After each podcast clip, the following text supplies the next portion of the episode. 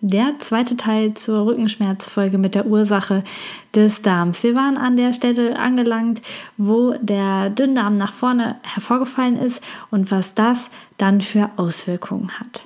Also, wenn der Dünndarm nach vorne vorgefallen ist, das macht dann, dass die Blutgefäße und Nerven dort nicht richtig arbeiten können und dass auch die Bindegewebszonen, die zum Dünndarm gehören, am Rücken auffällig werden. Ähm, natürlich kann das nicht nur bei mangelndem Muskeltraining der Fall sein, also zum Beispiel nach großen Bauchoperationen, wo der, die Bauchdecke eröffnet wurde.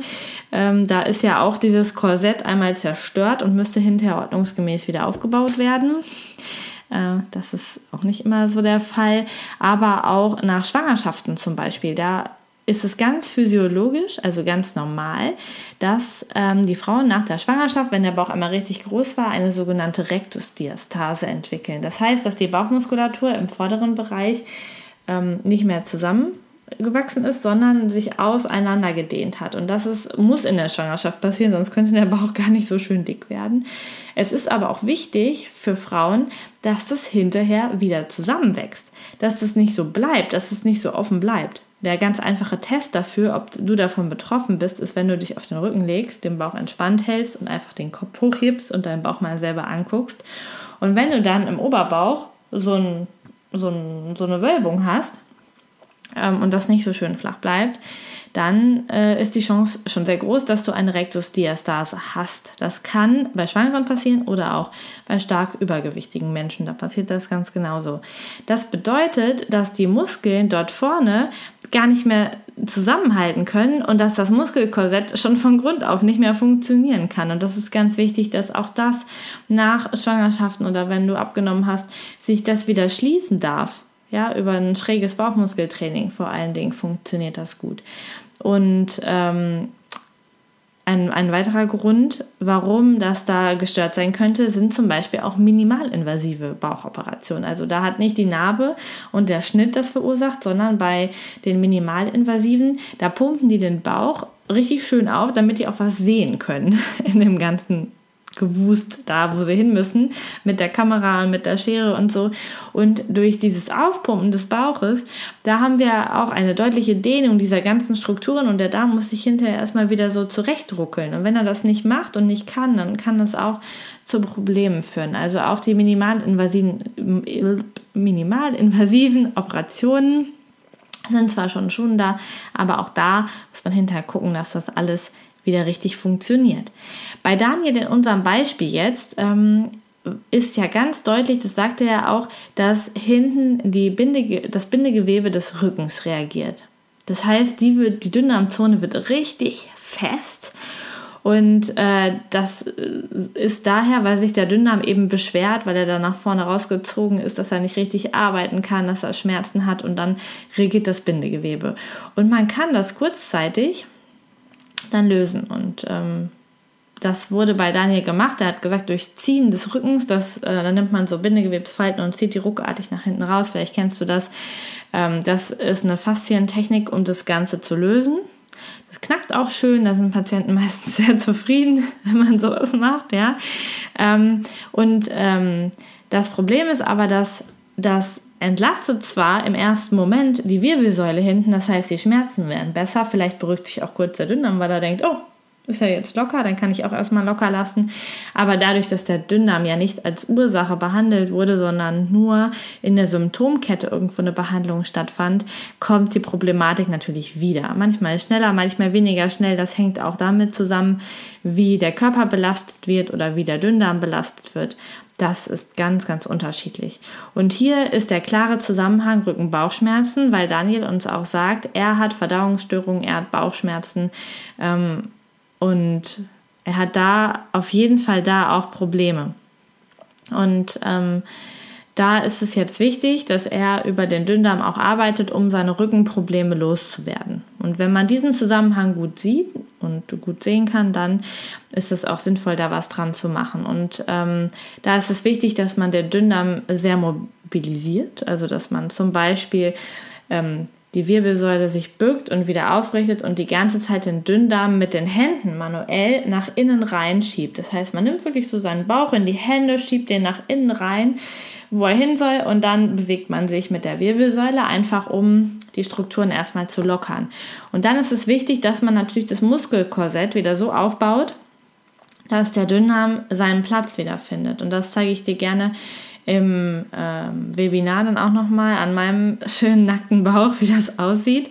Ähm, und ich kann dir das aber jetzt schon beschreiben. Das heißt, es ist wichtig, bei jedem Bauchmuskeltraining, bei jedem Training des Korsetts, den Bauch erstmal in die optimale Position mit den eigenen Händen zu schieben, damit nicht die Bauchmuskeln den Dünndarm noch mehr einquetschen, sondern damit wirklich der Dünndarm in der perfekten Position ist und dann das Bauchmuskeltraining gemacht wird. Das gilt für jede Bauchmuskelübung, bis das alles wieder stabil ist. Okay, wir gehen mal zu einem nächsten Fall, nämlich da hat mir die Janina noch geschrieben. Äh, die Janina ist total sportlich und sie läuft Marathon und hatte ähm, in 2014 eine Bandscheibenoperation wegen eines sehr schlimmen Bandscheibenvorfalls im ganz unteren Wirbelsegment. Und sie hat heute immer noch, ja, also wir sind jetzt in 2017, das heißt drei Jahre später, eine Restsymptomatik. Das heißt, ähm, die Fußaußenkante und die Rückseite des Oberschenkels reagieren noch, die sind taub, sie hat manchmal Missempfindungen. Und was dazu kommt, wenn sie sich sportlich höchst, höchst belastet, wie das beim Marathon so ist oder auch beim Triathlon, dann hat sie hinterher sehr, sehr starke Wadenprobleme und auch sehr, sehr übermäßigen Muskelkater. Manchmal auch noch Rückenschmerzen. Und jetzt kommt mal rechts und mal links. Und auch wenn sie bei ihrem Physio auf der Behandlungsbank länger liegt, dann hat sie Schmerzen im unteren Rücken, wenn sie wieder nach oben hochkommen soll. Also wenn sie da länger gelegen hat. Und ähm, das bedeutet jetzt, eine klare Störung, ein klarer Bandscheibenvorfall, ein, eine klare Situation wurde korrekt medizinisch versorgt, also durch diese OP in 2014. Aber anscheinend hat der Körper von Janina ähm, noch eine an, irgendwo ein anderes Problem. Denn ansonsten würde sich die ganze Geschichte schon längst ähm, komplett erledigt haben. Also ähm, das schreit jetzt danach, dass dann noch irgendwo eine andere Störung ist, die den Körper daran hindert, diese ganze Sache jetzt endlich mal zu den Akten zu legen. Und es kann hier bei diesem Fall definitiv nicht an der mangelnden Bewegung liegen. Das sagt schon das Training für Marathon und Triathlon. Also das wird nicht funktionieren, dass wir das hier ähm, rauspacken können. Aber es könnte natürlich sein, dass es eine Struktur im Bauchraum ist, die dafür sorgt, weil sie auch ein, ein, eine Störung hat, dass sich der Rücken nicht beruhigen kann. Und da passt jetzt der Dickdarm etwas schöner als der Dünndarm von der Höhe und auch von der Beschreibung, die Janina macht. Also ich habe sie jetzt nicht untersucht und auch den Bauchraum nicht gesehen, deswegen ist das jetzt eine Vermutung, aber der Dickdarm würde besser passen.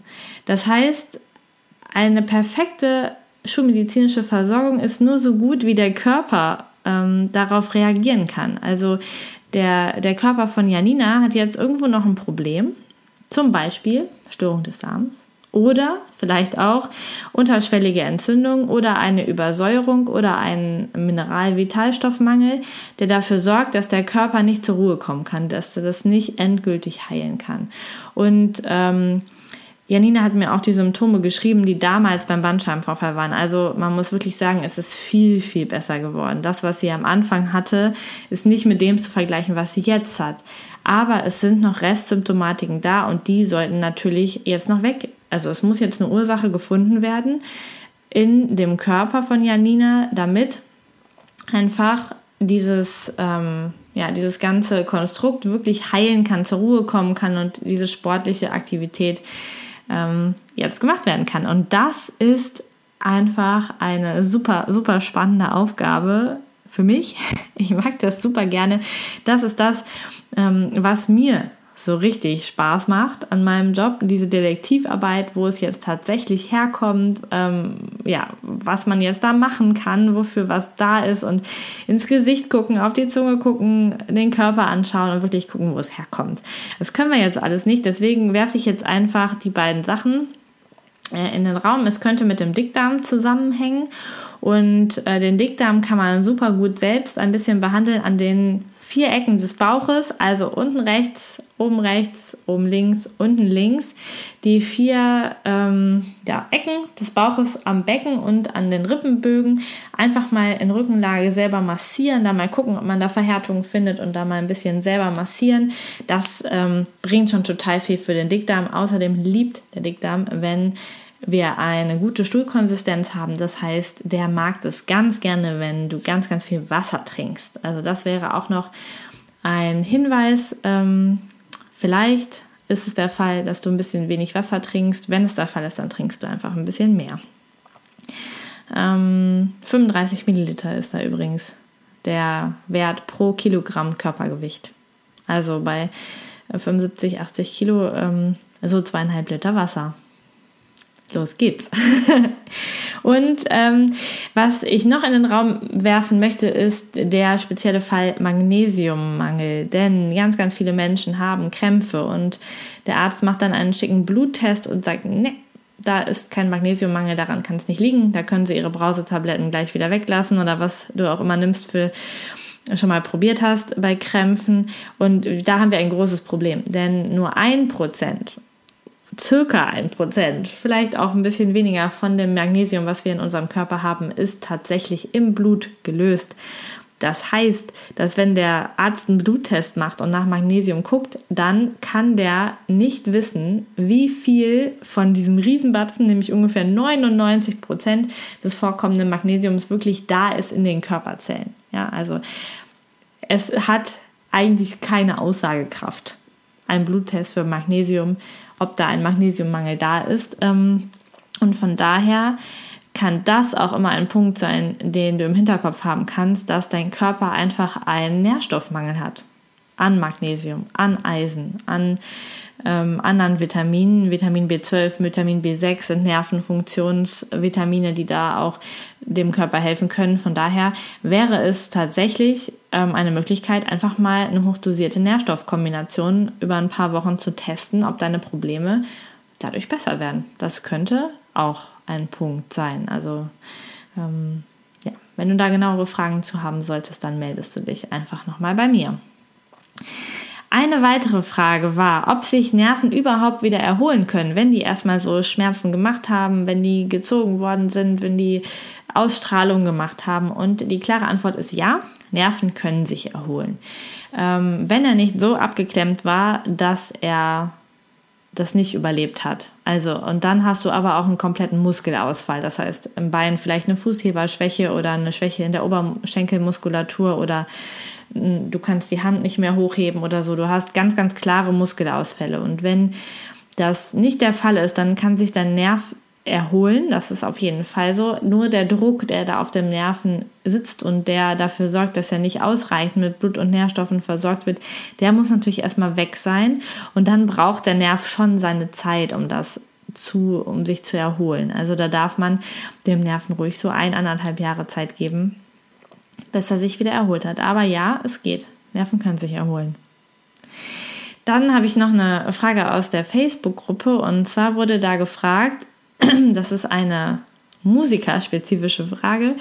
Äh, da ich ja auch ein bisschen Musik mache, freut mich das immer. Also eine gesangsspezifische Frage. Ich habe oft Probleme in der Lendenwirbelsäule aufgrund mangelnder Muskulatur. Beginne ich jedoch diese zu trainieren, gerate ich in einen Konflikt mit der Bauchmuskulatur, die flexibel bleiben muss, damit sie das Singen nicht beeinträchtigt. Habe ich überhaupt eine Chance, aus diesem Dilemma herauszukommen? Ja, das ist jetzt eine Frage von äh, jemanden, ähm, der die Profisängerin ist, das also beruflich macht. Und ähm, deswegen können wir schon mal Anfängerfehler ausschließen. Und äh, ja, das möchte ich ähm, auch allen Nichtsängern hier ans Herz legen. Es gibt Möglichkeiten, wie man seinen Rücken und seinen Bauch so trainieren kann, dass trotzdem nicht die Beweglichkeit, die Flexibilität und die Entspannungsfähigkeit eingeschränkt ist. Und das geht nicht unbedingt mit herkömmlichen Übungen wie Crunches oder irgendwie sowas, was so ganz, ähm, ja, mit Anstrengung, mit äh, wenig Atmen und mit, äh, mit äh, ja, Muskelkater oder, oder so, ja, so Muskelbrennen zu tun hat. Also das sind so eher so die Fitnessstudio-Übungen. Das sind auch eher statische Übungen. Wir machen jetzt die Übungen für die Muskelgruppe. Und in deinem Fall würde ich jetzt ähm, die perfekte Mischung aus Dehnung und Kräftigung und Atmung empfehlen. Das ist ganz wichtig, gerade wenn wir über den Bereich des Bauchraums reden. Der Bauchraum wird von oben vom Zwerchfell abgeschlossen. Das ist unser Hauptatemmuskel.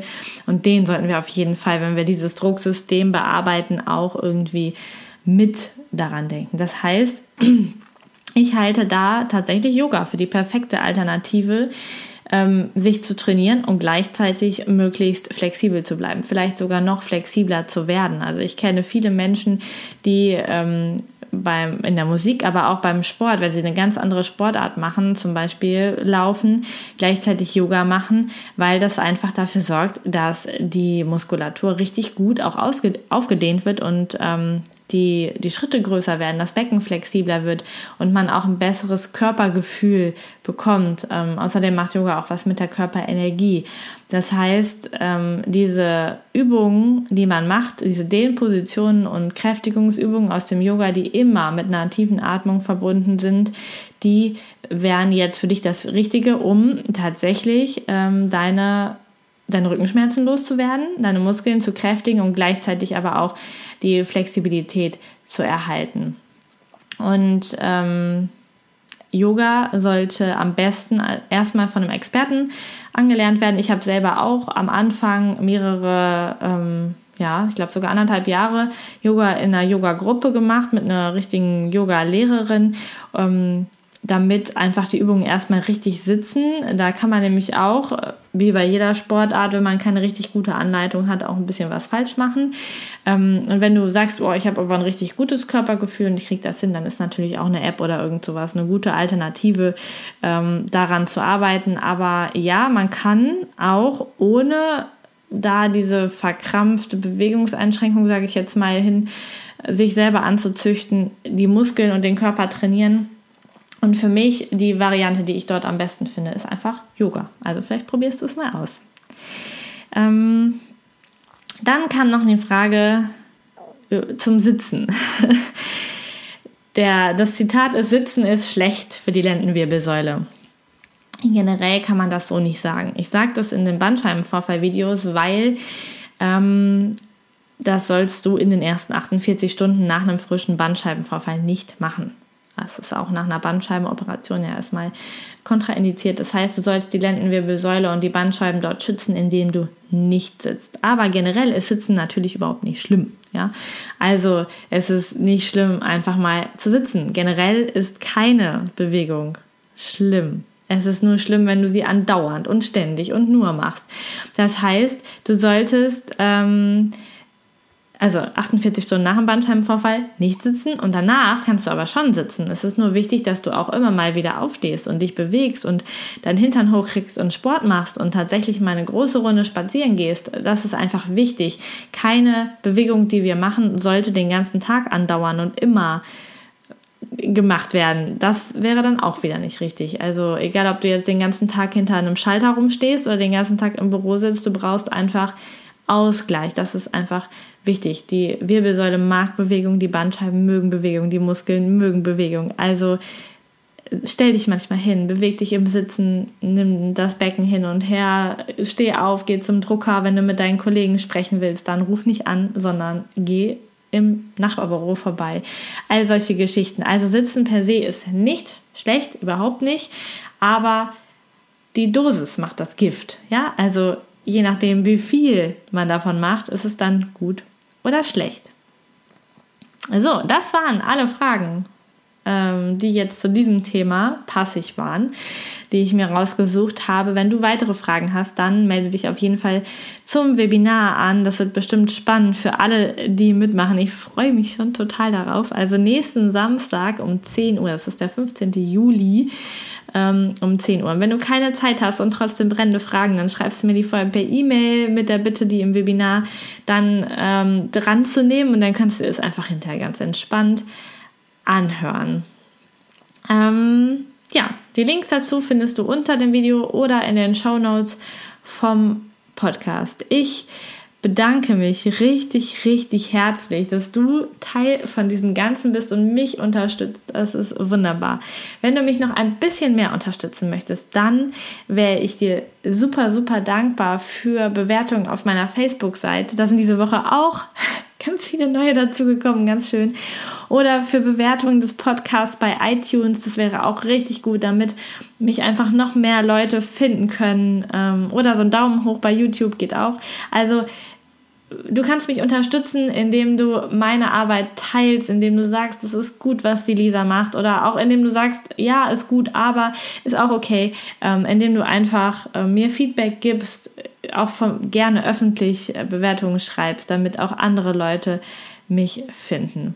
Ich freue mich ganz doll auf dein Feedback und ähm, ja, auf die Reaktionen und ich würde mir wünschen, dass wir uns irgendwann mal kennenlernen, damit ich sehe, wer so auf der anderen Seite alles zuhört. Jetzt wünsche ich dir aber einen wunder, wunderschönen Tag und wir sehen oder hören uns beim nächsten Mal wieder und hoffentlich nächsten Samstag im Webinar. Bis dahin, alles Liebe, deine Lisa. Tschüss. Ach so, und wenn du den Podcast später hörst oder das Video später guckst, keine Sorge, wenn du dich anmeldest zum, zu, dem, zu dem Webinaren, dann kannst du natürlich auch die alten Webinare angucken. Das heißt, wenn du jetzt den Podcast oder das Video vielleicht ein halbes Jahr oder ein Jahr später erst im Internet findest, dann mach dir keine Sorgen, einfach auf den Link klicken und dann musst du nur halt ganz nach unten scrollen und dann findest du auch das Webinar und kannst schauen, was da alles so passiert ist. So. Tschüss. Vielen Dank, dass du Teil meines Podcasts bist. Informationen zu mir und meiner therapeutischen Arbeit findest du unter lisamesters.com. Die Shownotes, Links und Notizen zu dieser Podcast-Folge warten unter lisamesters.com slash podcast auf dich. Wenn du Fragen an mich hast oder Themenvorschläge für die kommenden Podcast-Folgen, dann schreib mir doch über Facebook – oder nutze das Kontaktformular meiner Internetseite. Ich freue mich riesig über deine Bewertung bei iTunes oder ein Like auf meiner Facebook-Seite Körperkunde Podcast. Hab einen wundervollen Tag. Vertraue dir und vertraue dem Leben.